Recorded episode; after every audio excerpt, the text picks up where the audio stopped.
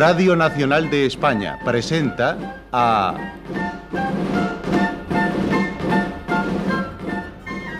José María Rodero en...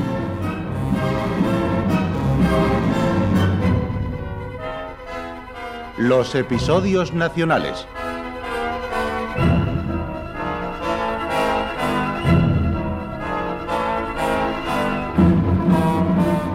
De Benito Pérez Galdós, en adaptación de Carlos Muñiz.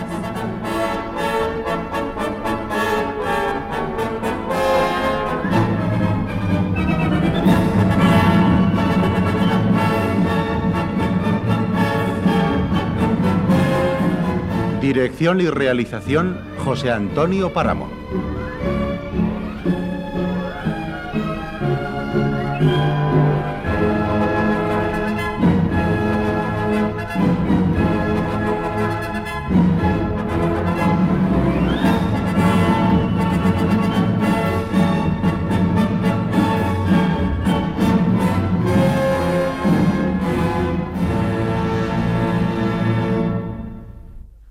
Hoy presentamos Zaragoza, segunda parte.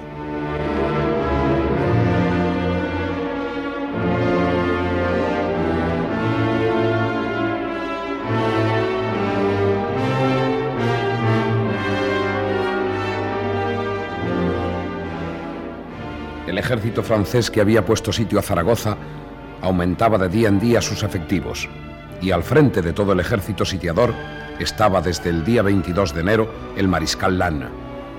Los refuerzos que se nos habían prometido a nosotros y los poderosos ejércitos que, al decir de los más optimistas, habían puesto rumbo a la capital de Aragón para liberarnos del asedio, eran puro humo de nuestras cabezas y principalmente del comentarista de la Gaceta. Yo comprendí bien pronto que se trataba de una filfa tanta promesa de ayuda exterior y así se lo hice notar a don José de Montoria. Tu incredulidad es un disparate, Gabriel. Vendrán tropas del centro y de otros puntos a liberarnos. Ya lo verás. mire usted, eh, don José, eh, que yo me conozco mucho los periódicos. No dicen más verdades que la fecha y el nombre del director. Y por lo demás, la Gaceta ya sabemos todos que tira por el camino fácil del que manda. Ah, paparruchas. Pero dejémoslo estar, y el tiempo dará la razón al que la tenga. Dime, Gabriel, ¿Qué tal se ha portado mi hijo Agustín en todas las acciones en que ha intervenido? Oh, como un valiente. No me chocaría verle de general dentro de poco. General, dices. Mi hijo cantará misa en cuanto se acabe el sitio de Zaragoza. Para eso le hemos criado mi mujer y yo. ¿Verdad, Leocadia? Dios y la Virgen del Pilar le saquen con vida de esta guerra. Que lo demás irá por sus pasos contados. Los padres del seminario me aseguran que veré a mi hijo con mitra en la cabeza y báculo en la mano. Agustín vale tanto que igual puede ser general que obispo. Pero si he de decir verdad, a la vista de cómo aprieta el gatillo, no se hace uno a la idea de que con la misma mano pueda dar bendiciones. Sí, realmente a la gente de iglesia no le cae bien manejar el gatillo. Pero ahí están, sin ir más lejos, don Santiago Sás, don Manuel Lasartesa, el beneficiado de San Pablo, don Antonio La Casa, el teniente cura de la parroquia de San Miguel de los Navarros y el afamado teólogo don Vicente Casanova. Jesús bendito. Oyéndote esa relación, se piensa que si logramos vencer a los franceses será gracias a los eclesiásticos guerreros. Pues no lo dudes, mujer, que un cura templado vale más que muchos laicos a la hora de guerrear. En fin, si es voluntad del Señor que todos los seminaristas guerreen, no seré yo quien vaya contra ella. Pero ojalá acabe pronto esto y vuelva a sus libros de nuevo, para aprender mucho y ser un gran sacerdote. Ay, Gabriel, hijo, si viera usted cómo me embobo oyéndole recitar una cosa larga, muy larga, toda en latín, debe ser alguna hermosa obra eclesiástica. Sí, sí, sí, señora, sí. Sin duda lo que recita es el libro cuarto de una bellísima obra eclesiástica llamada La Eneida. Sí, la escribió un tal Fray Virgilio. ¿De qué orden era Fray Virgilio? ¿Eh? Este, pues, eh, verá, yo, yo, sí, sí, sí, sí, sí, de la orden de predicadores, exactamente, ese, pues qué bien. Qué bien. Así me gusta ver a mi hijo. Gabriel, hijo, ¿me quiere ayudar a bajar esta mesa? No sé, con mil amores, señora. ¿Qué mil amores ni qué porras? ¿Cuándo se ha visto a un soldado haciendo faenas caseras? Pues, en los cuarteles también se pelan patatas, don José. Pues deberían prohibirlo. ¡Porra! Anda, Gabriel.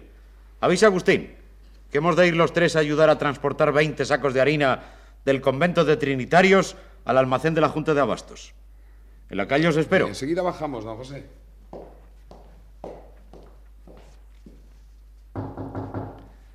¿Quién es? Soy yo, Gabriel. Tu padre quiere que le acompañemos a la Junta de Abastos. Vamos allá. Desde que le han nombrado presidente de esa junta no deja títere con cabeza. Y digo yo que si tenemos un día de descanso, pues deberíamos aprovecharlo antes de volver a las posiciones, ¿no? Anda, anda, vamos. Vamos que nos están esperando en la calle.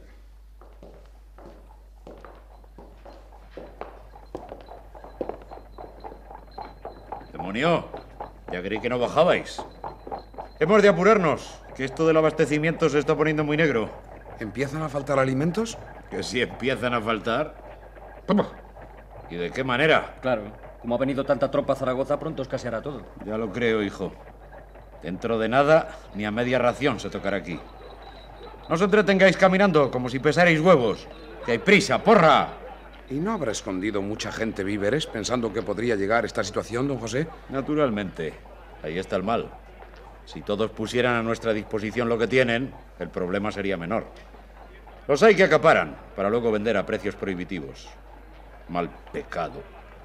Pero si les descubro y caen bajo mis manos, sabrán quién es Montoria, presidente de la Junta de Abastos. Mire, padre, ahí en la puerta de la parroquia de San Pablo está esperándole Fray Mateo del Busto, acompañado de otro fraile. El otro fraile es el padre Luengo. Buenos días, tenga don José y la compañía. Buenos días tengan sus paternidades. ¿Qué? ¿Hay alguna noticia de lo que les encargué? Pues sí, señor Montoria. Hay noticias. Don Juan Gallar tenía algunas arrobas de embutidos y las pone a disposición de la Junta. Eso está bien. El señor Gallar es un patriota. ¿Y usted, padre Luengo, hizo alguna visita? Ciertamente. Visité a don Pedro Pizueta, el tendero de la calle de las Moscas. Entrega generosamente toda la lana que tiene, que supone unos 60 sacos, y además toda la harina y la sal de sus almacenes. Buen alma, la de ese tendero. Lo malo es que no todos tienen el alma igual. Que le cuente, que le cuente, Fray Mateo, la batalla que acabamos de librar con el tío Candiola. Uf, una batalla que ni la de las eras puede comparársele. Pero no ha entendido ese miserable cicatero que vamos a pagarle hasta el último céntimo de lo que entregue. Eh, Sí, pero dice que le vamos a dar una ridiculez y que él puede vender su harina a cinco veces el precio que le pague la Junta. El muy cerdo no ha dado ni un higo para el ejército de Zaragoza. El único que no ha dado nada. Ah, váyale con esos sermones a Candiola.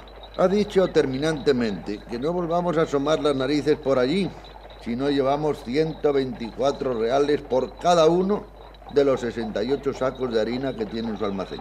124 reales. 124 tiros habría que darle. Es preciso hacer comprender a ese avaro del infierno cuáles son los deberes de un hijo de Zaragoza en estas circunstancias. Tengo plenos poderes del capitán general para apoderarme de los abastecimientos que sean necesarios. Y lo haré. Vaya, sí lo haré. Pero nada de 124 reales por saco, sino la cifra establecida para todos. Pues va a pinchar en hueso. Dice que el que quiera harina, que la pague. Y ya le conoce usted. Y además nos ha espetado, si la ciudad no se puede defender, que se rinda. Que yo no tengo obligación de pagar la guerra ni se me ha ocurrido organizarla. Caray, con el tío Candiola. Debe ser templado. Ya se le pasará el temple cuando me lo eche a la cara. Vamos allá. ¿A la casa de Candiola? Vas a ver ese usurero quién es José Montoria. ¡En marcha! No es la primera vez que le pongo la mano encima a ese canalla. Le chuzo. Chupador de sangre. Yo no puedo ir allí. ¿Te figuras si me encuentro con Mariquilla? Sí, pues piensa deprisa. A la vuelta de esa esquina está la calle de Antón Trillo. ¡Eh, muchachos! Adelantaos vosotros y tocad a la puerta de ese insolente judío. Si no os abren, echadla abajo. Sí, sí, sí, padre. Ya vamos, Gabriel y yo. ¿Qué, ¿Se te ha ocurrido algo para no llegar a la casa? No, Aunque mi padre me mate, yo no puedo hacer eso. Si me ve Mariquilla... Bueno, bueno, bueno. Tú, tú ponte a mi lado. Haz como si se te hubiese torcido un pie. Y, y que no puedes seguir. Yo continuaré solo. Así luego cuando llegue tu padre a la puerta desapareces y Santas Pascuas. Sí, sí, es una buena idea. Sigue tú. Suerte. ¿Pero qué haces ahí agachada, Agustín? Ay, Es que se me ha torcido un pie, padre. Procura enderezarte y ve para la casa de Candiola. Allí estaremos.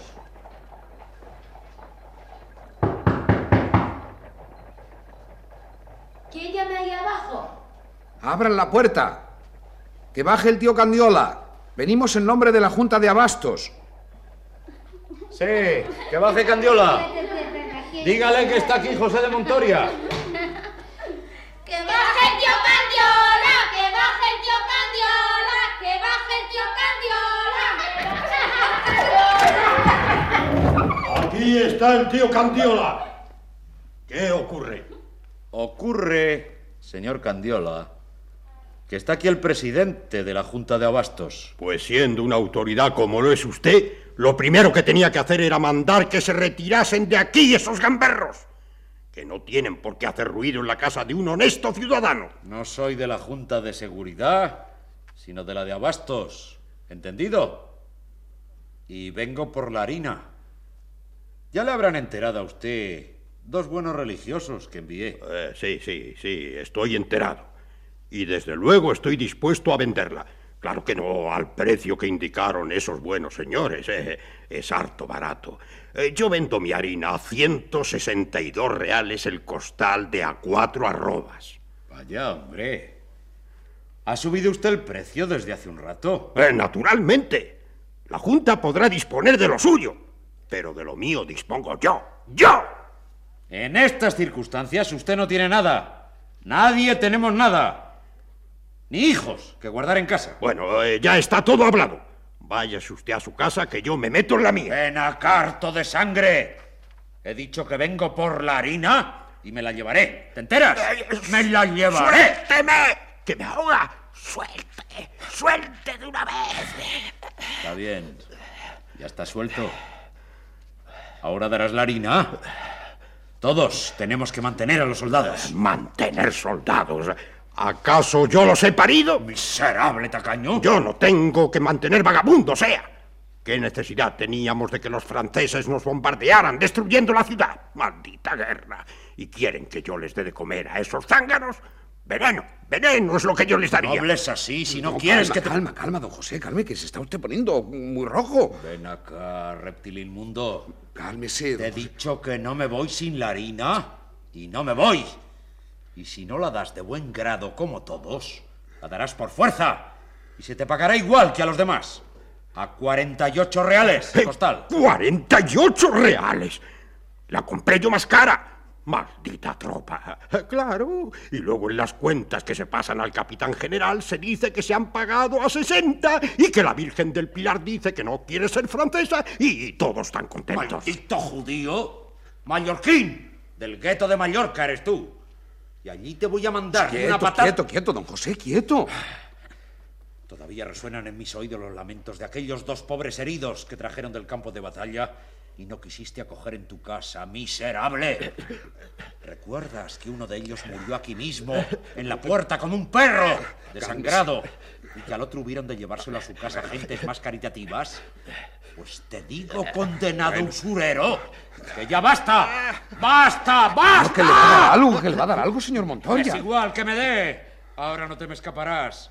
No te escaparás, infame espantajo. Apretaré hasta que haga echar por la boca el último aliento. Que le va a matar, don José. ¡Padre! ¡Padre! ¡Socorro, que le mata! ¡Ladrón! Que te has enriquecido con la sangre de los pobres. ¡Suelta a mi padre ya! ¡Le están matando! ¡Suéltele! Sí. Ahí tiene a su padre. Padre, padre soy yo. ¿Me oye, padre? Padre. Eh, vosotros, entrad en el almacén e id cargando en los carros los sacos de harina. En cuanto a usted, jovencita, tenga. Este es el importe oficial de los sacos que nos llevamos. Vamos, cójalo. ¡Guárdese usted su dinero! A su padre no le ha de gustar cuando recobra el sentido enterarse de que ha tirado ese dinero. Acaba usted de tirar 3.264 reales. Allá usted y su padre. Yo he cumplido con mi obligación. Padre, padre, diga algo, por Dios. Está mejor, padre. Ande, procure levantarse y, y vamos a casa. Vamos.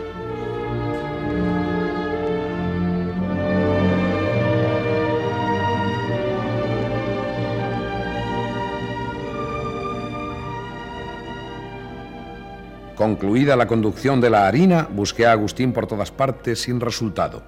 Por fin, A la caída de la tarde le hallé en el molino de pólvora, hacia San Juan de los Panetes. Allí estaba trabajando con actividad febril. Apenas le saludé, me espetó algo que no comprendí bien. ¿Ves ese enorme montón de pólvora? ¿Ves aquellos sacos y esos barriles que también están llenos de pólvora? Ah. Pues aún me parece poca, Gabriel. No te entiendo. ¿Qué quieres decir? Que me gustaría sentarme aquí, solo, encima de toda esta cantidad de explosivo y prenderlo hasta que reventase y me levantase por los aires. Sí, Gabriel, la muerte. Eso es lo que quiero. Eh, eh, me parece un disparate que... ¿Viste, Mariquilla? ¿Viste cuando se asomó a la ventana y, y vio cómo mi padre apaleaba al suyo? Reconozco que Candiola es un miserable, pero su hija es algo maravilloso, Gabriel. No hay derecho a hacerla sufrir. Vámonos de aquí, Agustín. No ha ocurrido nada grave, en realidad. Tienes que regresar al servicio. Pero... No hay peros que valgan. Por el camino me explicarás tus cuitas, bueno, que por otra parte ya conozco de sobra. Anda, anda, anda, vamos. Está bien. Yo no puedo vivir, Gabriel. No tengo derecho. ¿Sabes lo que pienso hacer? En cuanto se reanude el combate, buscaré, buscaré el sitio de mayor peligro. Me arrojaré a buscar el fuego de los franceses. Después de lo que he visto, soy incompatible con esta tierra que piso.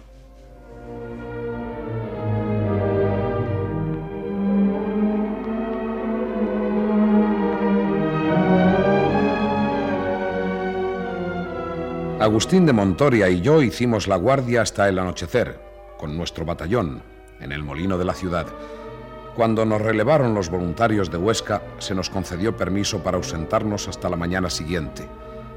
Caminábamos Montoria y yo por la calle de Pavostria, y un servidor iba comiéndose con una gana indescriptible un mendrugo de pan que había encontrado en la posición durante la guardia. Son las 10, Gabriel. ¿Sabes qué estoy pensando? No, ¿qué, qué nueva travesura estabas pensando? Bueno, hoy tienes un día Voy a ir a su casa esta noche. a casa de Mariquilla. Sí. Ah, no puede ser, hombre, hombre. Tenemos que ir a ayudar a pagar algún juego. O, o echar una mano a los que transportan a los heridos. Aparte de que esta noche los franceses parecen dispuestos a tenernos en danza. ¿Tú crees que me vería Mariquilla entre toda la gente que se arremolinó a la puerta de su casa? No, no, no creo. Pues aunque caigan sobre la ciudad todas las bombas fabricadas por los franceses, iré esta noche a ver a Mariquilla. ¡Eh! ¿Dónde vais con lo que está cayendo? ¿Vais a recoger heridos? No, no, no. Íbamos a... A, a- a ayudar a los frailes y a los magistrados de la audiencia a preparar cartuchos. Pues bien podíais ir a ayudar a retirar cadáveres. Dicen que sus cuerpos están envenenando el aire y que por eso hay tanta gente con calenturas. Está bien, está bien. Iremos contigo a enterrar muertos. Eso está bien, que en San Pablo quieren gente para abrir una zanja donde echarlos. ¿Y tú por qué sigues con ese morrión francés en la cabeza? ya ves, me da suerte. Eh, papanatas, ¿qué hacéis ahí mirando las musarañas cuando hacen falta brazos jóvenes para el trabajo? ¿Veis aquellos dos palos que hay junto a la subida del trenque con una viga cruzada encima? Sí, sí, señor Montoria, sí. ¿Veis que de ella penden seis dogales? Sí. Claro que lo vemos, padre. Pues eso que veis es la horca que se ha puesto esta tarde para colgar a los traidores. Y si seguís holgazaneando como hasta ahora, no me extrañaría veros colgados ahí esta noche. Íbamos ahora con Pirli a, a abrir una zanja en San Pablo para... Pues andando, que para luego es tarde.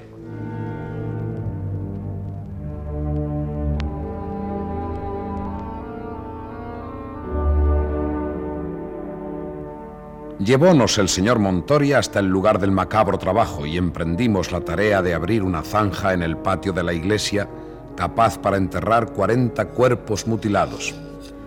A mi lado, Agustín cavaba con el mismo ahínco que yo, ante la mirada vigilante de don José, que sonreía como si se mostrara satisfecho de nuestra laboriosidad. Dicen que volverán a atacar a los franceses esta noche o mañana. ¿Por qué parte? Seguro que por las tenerías, que es el punto más débil. Oye, ¿qué es aquello? A- allí, hacia la Torre Nueva. Parece el resplandor de un incendio. Gabriel, es cierto. Mira allí. Un incendio terrible. Hacia... Sí, sí, hacia la casa de Mariquilla. Calla, calla, calla. Sigue cavando que viene tu padre inspeccionando el trabajo. Tenemos que ir allí. No, no, déjalo de en cuenta. Vamos, cavad con más brío. Que se vea que sois jóvenes fuertes. Lo malo, señor Montoria, es que no podemos quedarnos mucho tiempo. Hemos quedado en relevar a, dos compañeros. Que, es que son dos hermanos que tienen un enfermo muy grave en la familia. Demonio, como no lo habéis dicho antes. Vamos, soltad los picos. Y en marcha hacia la posición. El servicio de armas es lo primero. Condenados, muchachos, que no despegan los labios. ¡Porra! ¡Avivad o llegaréis tarde al relevo!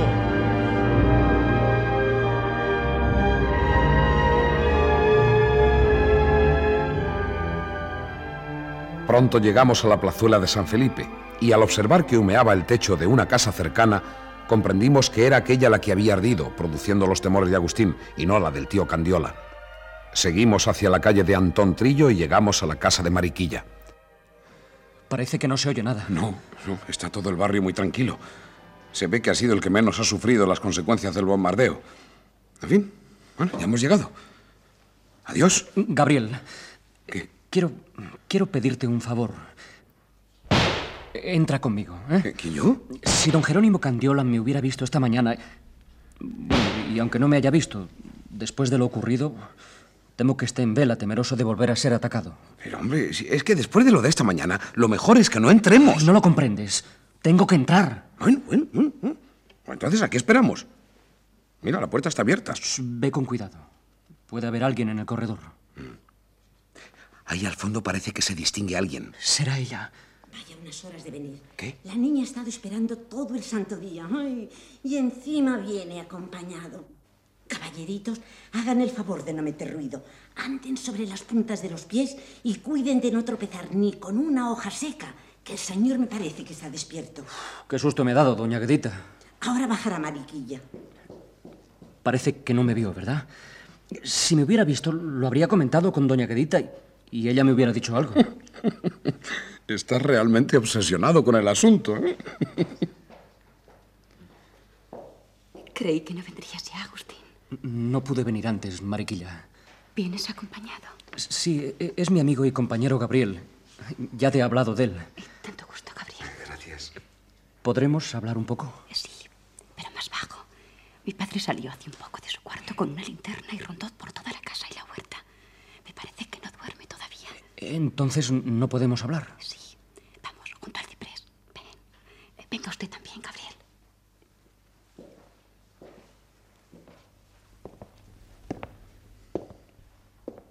Estaremos bien y nadie nos oirá. Agustín, ¿sabes qué te vi esta mañana? M- ¿Me, me viste? En la calle. Cuando sentimos Gedita y yo el ruido de mucha gente que se agolpaba en la puerta de la casa. Me asomé a la ventana y estabas en la acera de enfrente. Sí, es, es cierto. Vine porque... Es que, que- es que, a- a- había pedido permiso para ausentarse de la posición y se lo dieron. Pero a- al ver que había tanta gente, me explicó al volver que, que no se había atrevido a aproximarse más a la casa, ¿sabe? Hiciste bien. Te habrían visto. Aunque yo hubiera querido que estuvieras para defender a mi padre de esos bárbaros. Cuando aquel hombre tan cruel le apaleó y trató de ahogarle, busqué con la mirada por todas partes esperando verte aparecer para que le ayudase, ¿sabes? Nadie hizo nada por mi padre. Ni una mano generosa, ni una mano caritativa. Todos eran enemigos de Jerónimo Candiola. Aquel miserable pisoteaba a mi padre rabiosamente. Yo sentía la sangre hirviendo, pero, pero ¿qué iba a hacer sola? Bajé y corrí junto a él. Estaba sin sentido. ¿Sabes quién era ese hombre? Sí, Montoria, el presidente de la Junta de Abastos. Después de maltratar a mi padre, quiso pagarme a mí el precio de la harina. Es que le tiré las monedas a la cara. Luego ayudé a mi padre a entrar y volví a salir por ver si te veía. No sabes cómo lamento que... Yo pensaba que así hubiera sido todo más fácil. Lo nuestro, quiero decir. Si hubiera salido en tu defensa, él se hubiera mostrado agradecido de ti. Del agradecimiento nace muchas veces la amistad y de esta, el cariño. Habrías podido entrar en casa libremente y... Siento decírtelo, Mariquilla, pero pienso que tu padre es incapaz de querer a nadie. En eso llevas razón. Si vieras, si vieras cuánto me apena saber que nadie le quiere en el barrio. Muchas veces pienso en, en que tú perteneces a una importante familia, aunque Nunca quiero saber qué familia sea para evitarme el comprobar que tampoco le quieren. Y que tu familia se pondrá a que te cases con la hija de un prestamista. ¿Acaso tú también, aunque lo ocultes, sientes un íntimo horror a casarte con la hija del señor Cantiola? No digas eso, Mariquilla. No es verdad. Si nuestro amor permanece en secreto, es porque conviene para que nuestros padres no se opongan. Pero ten por cierto que Agustín te quiere con toda su alma. Ha sido una bomba. Jesús, qué espanto. Nunca deben causarte espanto las bombas que oigas. Esas ya no pueden matarte. Ninguna te matará. Tranquilízate, vida mía. ¿Y mi hija? ¿Dónde está mi hija, doña Grita? ¿Duerme? Naturalmente. En su alcoba está como una marmotilla. Ay, bien dicen que para la inocencia no hay peligros, don Jerónimo. ¿Dónde ha caído esa bomba? Desde aquí no distingo más que un resplandor. Debe haber caído por el mercado. Ojalá haya caído en los almacenes de la Junta de Abastos. No se le va de la cabeza, ¿eh? Calle, que puede oírle. Estoy por salir a ver si ha habido suerte y ha caído en casa de Montoria. Déjese de correrías, que el frío de la noche traspasa y no vale la pena coger una pulmonía. Ah, sí, tiene usted razón. A ver si esos condenados franceses dejan de disparar y puedo descabezar un sueñecito que buena falta me hace. Eh, buenas noches. Buenas noches.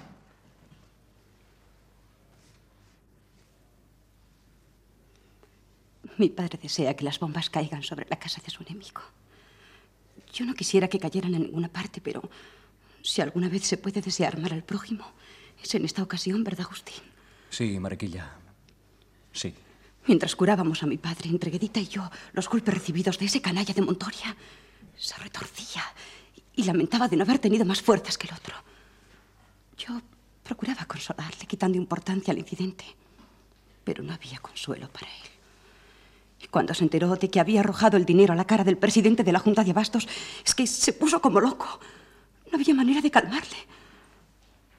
Te aseguro que si pudiera, mataría al que tanto daño ha hecho a mi padre. Yo admiro tu exaltado cariño de hija, pero oye lo que voy a decirte.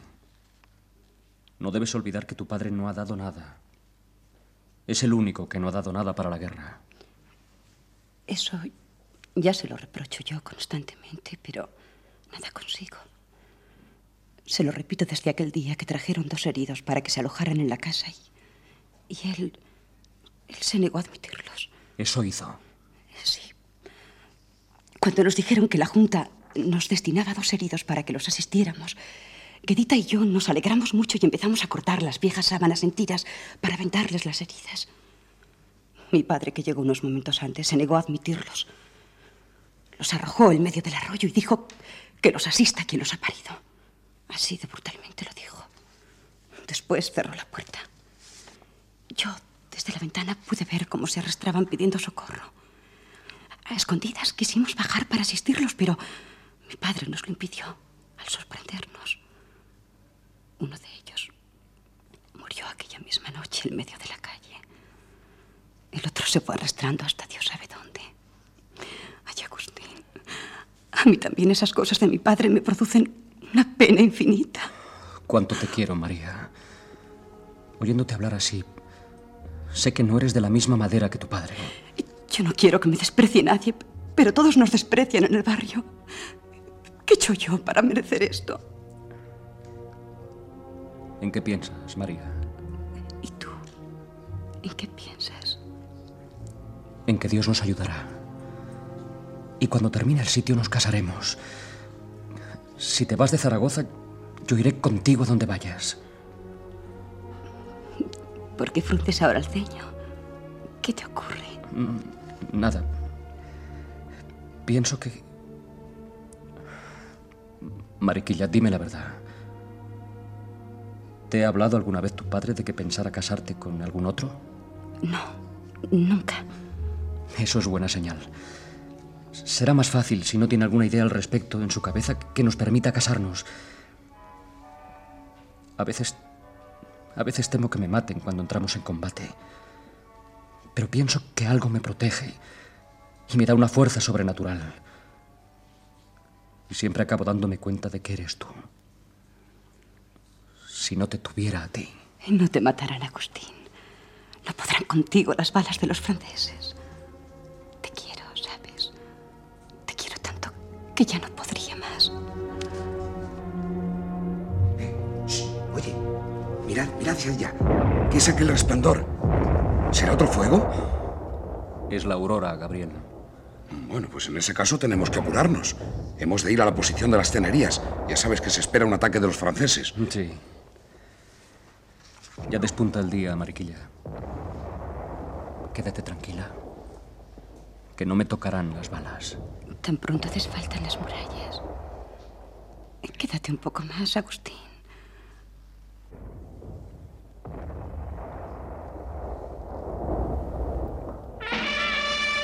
Vamos a la muralla, Agustín, a la muralla. Vamos, tenemos que ir inmediatamente.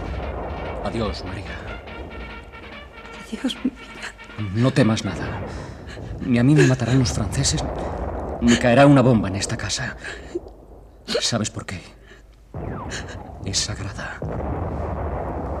Porque tú la habitas. Vamos, vamos, niña, que tu padre se está levantando. Debéis marcharos, mozos. Sí. Marchaos. No sea que os vaya a ver.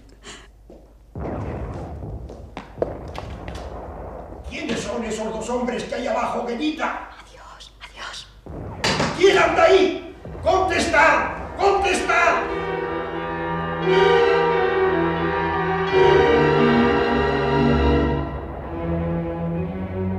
Corrimos velozmente hasta llegar al coso, donde observamos el sinnúmero de bombas arrojadas sobre la infeliz ciudad.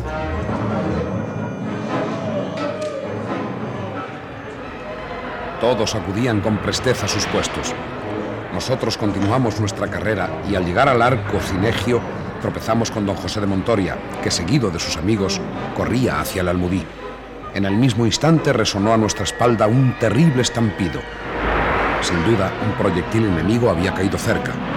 Agustín intentó volver sobre sus pasos.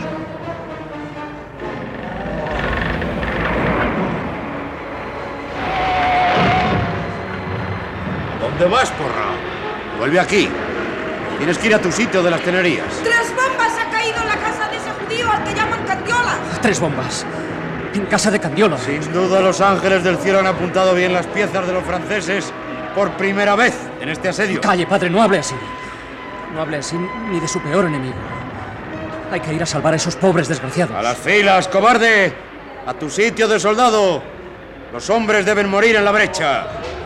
Sigue tu camino, Agustín. Y que yo no me entere de que das un solo paso atrás.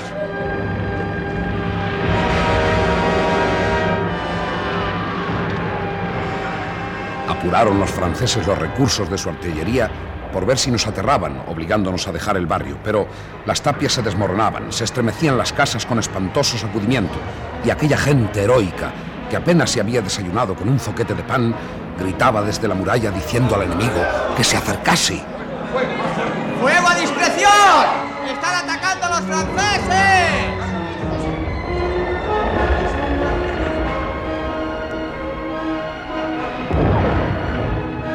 Desde las casas hacíamos fuego, viéndoles caer materialmente en montones, heridos por el plomo y el acero, al pie mismo de los escombros que trataban de conquistar.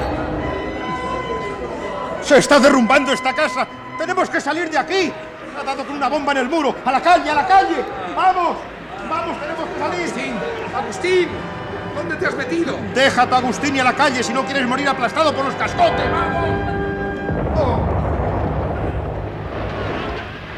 Un trozo de pared reventó materialmente ante mis ojos.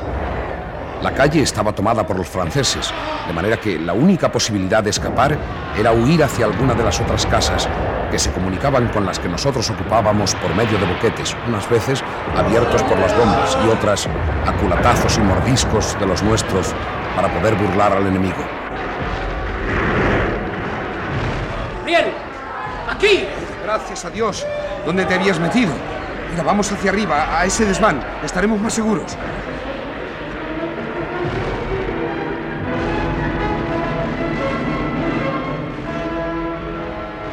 Al entrar en aquel cuchitril, vimos que en la ventana había tres grandes tiestos con flores, y parapetadas tras ellos, dirigiendo por los huecos la puntería, había dos mujeres que disparaban sus armas sin cesar.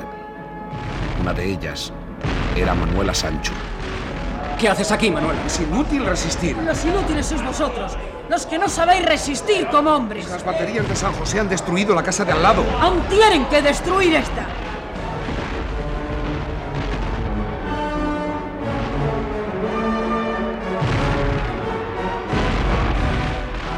Manuela, sin hacer caso, seguía disparando. De pronto la casa experimentó una terrible sacudida al choque de los proyectiles. Manuela Sancho arrojó su fusil con rabia al suelo. Entraron Manuela y la otra mujer en una alcoba contigua y al poco tiempo volvieron a salir abrazando a una anciana medio tullida. Madre, ánimo. Que esto no es nada. Vamos a salir de aquí porque parece que la casa se va a caer. Jesús, Jesús, Jesús bendito. ¡Ay, Virgencita del Pilar! Vamos por ese patio. Vosotros también por aquí. De ahí saldremos a otra calle. Hay que seguir la lucha.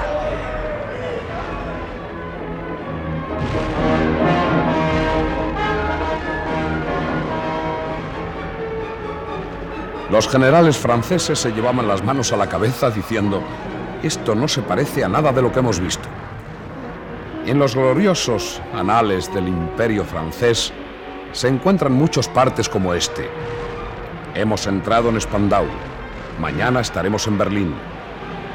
Lo que jamás se había descrito en un parte de guerra era lo que ocurría en aquellos momentos en Zaragoza y que podía resumirse en uno que dijera, después de dos días y dos noches de combate ininterrumpido, hemos logrado tomar la casa número uno de la calle de Pavostria.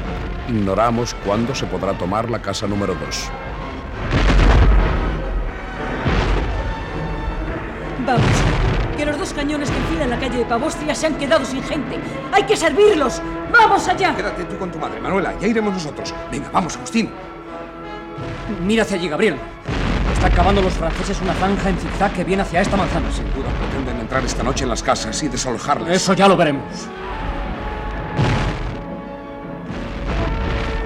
Bien apuntado, Agustín.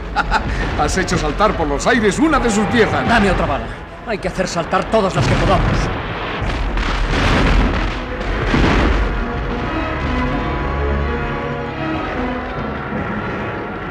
Para evitar que se apoderasen de los puntos más flacos de aquella manzana de casas, se dispuso que nuestra tropa fuese distribuida por todas las edificaciones donde había peligro. Al mismo tiempo, se empezaron a levantar barricadas con todos los enseres que desde las casas nos arrojaban por las ventanas. Cuando anocheció, empezamos a abrir huecos en todos los tabiques a fin de comunicar unas casas con otras. A pesar del incesante ruido del cañón y la fusilería, en el interior de los edificios pudimos percibir el golpear de las piquetas enemigas. Estaban ocupadas en igual tarea que nosotros. Ahora hay que abrir otro boquete en esa medianería. ¿Lo de Madrid fue igual que esto, Gabriel? Ni parecido. Están abriendo un boquete en la pared de mi cuadra. ¡Vamos allá! ¡Dejad Vamos, eso ahora! vamos, vamos. Ahí es. Hacia el rincón de la izquierda. ¡Fuego contra ellos! ¡Están entrando! ¡Miradlos! ¡Miradlos cómo tratan de escurrirse aprovechando la oscuridad!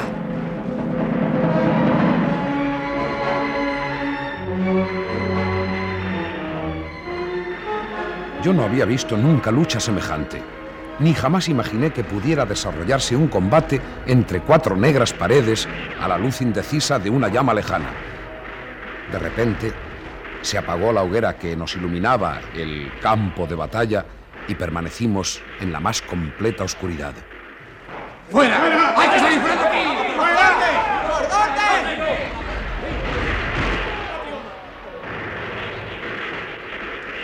Por fin estamos en la calle.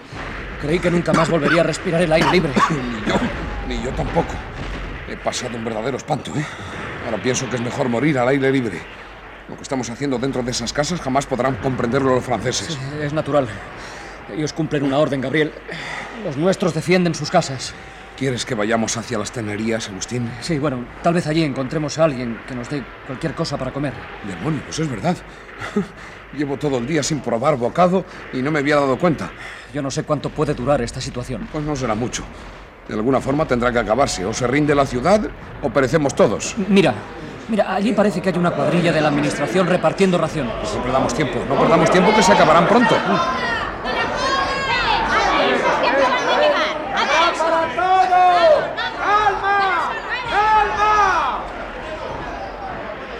Está duro este mendrugo, pero me sabe a gloria. ¿Y sabéis lo que os digo? Que aunque ni mendrugos nos podamos llevar a la boca, hay que seguir defendiendo nuestra Zaragoza.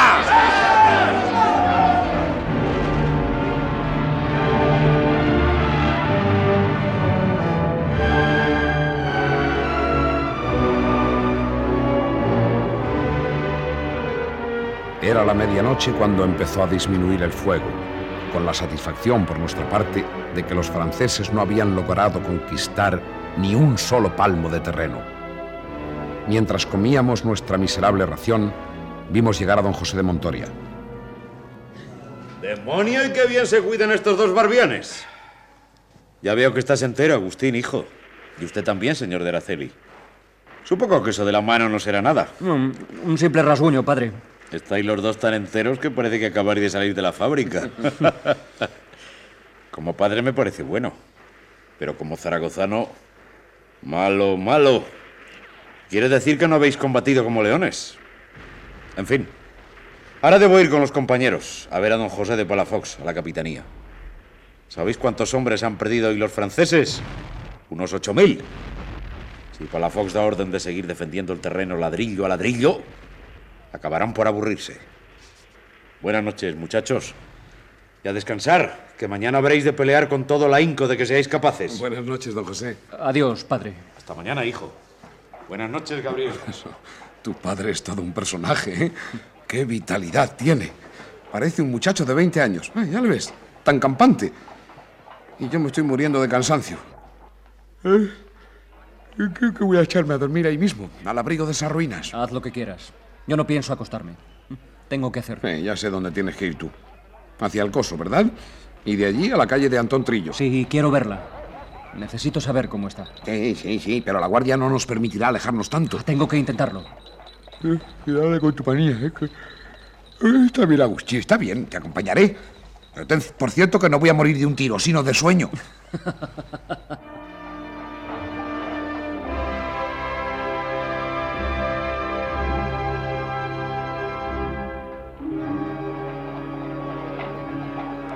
Bueno, ya estamos en el coso. Ahora tendremos que tirar hacia la plaza de San Felipe. Calla. Espera, ¿qué ocurre allí? Parece que hay gente reunida. Estarán dándoles raciones por aquí también. ¿Te interesa mirar más hacia la izquierda? mira, mira quién viene por allí.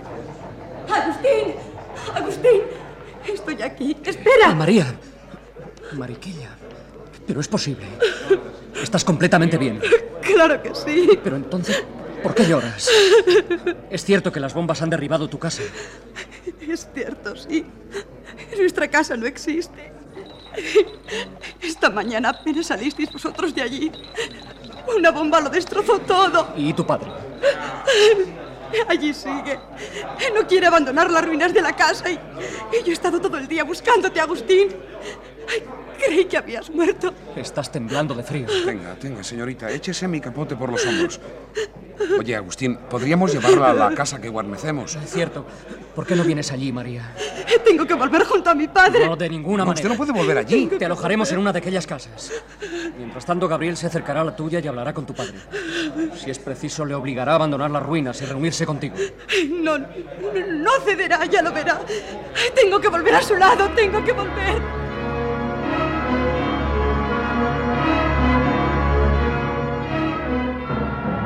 Insistió Mariquilla, pero como apenas tenía fuerzas para moverse, la llevamos casi en brazos a una casa de la calle de los Clavos, donde estaba Manuela Sancho. Luego yo me encaminé a casa de Candiola. Eh, ¿qué, ¿Qué es eso? ¿Quién anda ahí? Gente de paz. Buenas noches, señor. Vaya, eh, señor militar, eh, muy agradecido por su presencia. Nada más verle llegar esos buitres que estaban esperando a que dejase yo estas ruinas para apoderarse de lo que pudieran, han levantado el vuelo. ¡Qué vergüenza de pueblo! Nadie presta su ayuda en estos momentos. ¿Es usted el señor Candiola? Sí, sí, el mismo. ¿Qué, qué pasa? Pues vengo en su busca para llevarle donde se le pueda socorrer. ¿Eh? ¿Quiere decir que me vaya de aquí? ni hablar, ni hablar. Yo no dejo mi casa. Pero, pero si es una ruina. Sí, sí, sí. Y obligaré a la Junta a que me la vuelva a edificar por su cuenta. Así aprenderá a no meterse en guerras. Bueno, déjese usted de consideraciones ahora y sígame. Su hija ha encontrado donde alojarse y a usted también se le dará alojamiento en el mismo lugar. No, no, no, no. No me muevo de aquí. Eh, ¿Dónde está mi hija? La desalmada. Marcharse de mi lado en estos momentos. Maldita sea, mil veces. Eh, eso no lo hace una hija. Y sepa, señor militar, que yo no me iré de aquí aunque se haya ido ella. No abandonaré este lugar mientras no recoja lo mucho que aún puedo salvar. ¿Y por qué se obstina en permanecer aquí? Eh, ¿A usted qué le importa?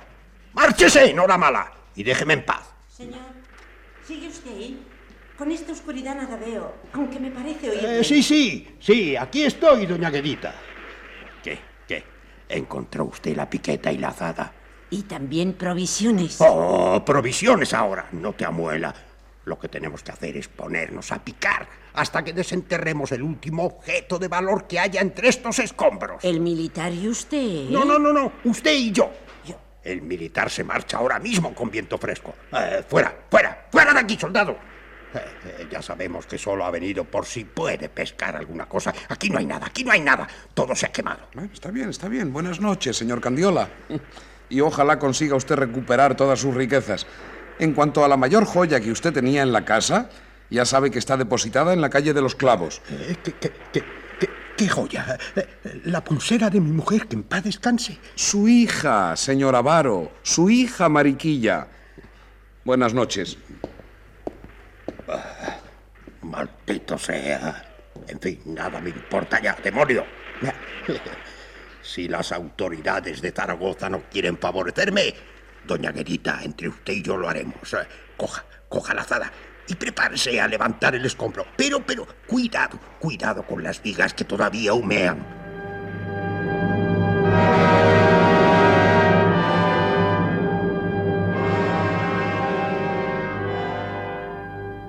Al día siguiente cayó en poder de los franceses el vecino convento de las Mónicas. Y ahora, al llegar a este punto del relato, ruego a ustedes que me dispensen si no puedo consignar concretamente las fechas a que me refiero. En aquel periodo de horrores comprendido entre el 27 de enero hasta la mitad del mes siguiente, los sucesos se confunden y amalgaman en mi mente de tal modo que no puedo distinguir días ni noches, y a veces no consigo recordar si algunos lances que permanecen en mi memoria ocurrieron a la luz del sol o a la fría luz de las estrellas. Me parece que todo aquello ocurrió en un largo, interminable día o en una noche sin fin, y que a la sazón el tiempo no marchaba con sus divisiones ordinarias. En mi recuerdo, ni existen líneas divisorias entre los acontecimientos y los hombres que en ellas intervinieron, ni nada se me perfila claro y contundente. El horror lo tiñe todo de tonos neblinosos y oscuros. Por eso, es mejor dejar aquí el relato que continuaremos en otra ocasión.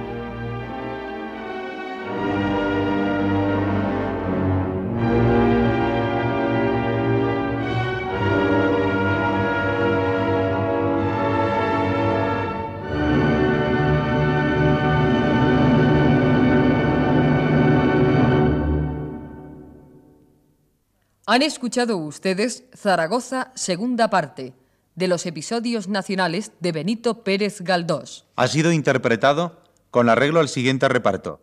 Gabriel Araceli, José María Rodero, Agustín Jaime Blanche, Candiola José Santoncha, Leocadia Mari González, Manuela Lola Villaespesa y la compañía de actores de Radio Nacional de España. Control y registro de sonido José Fernando González y Francisco García. Montaje musical Gonzalo Corella.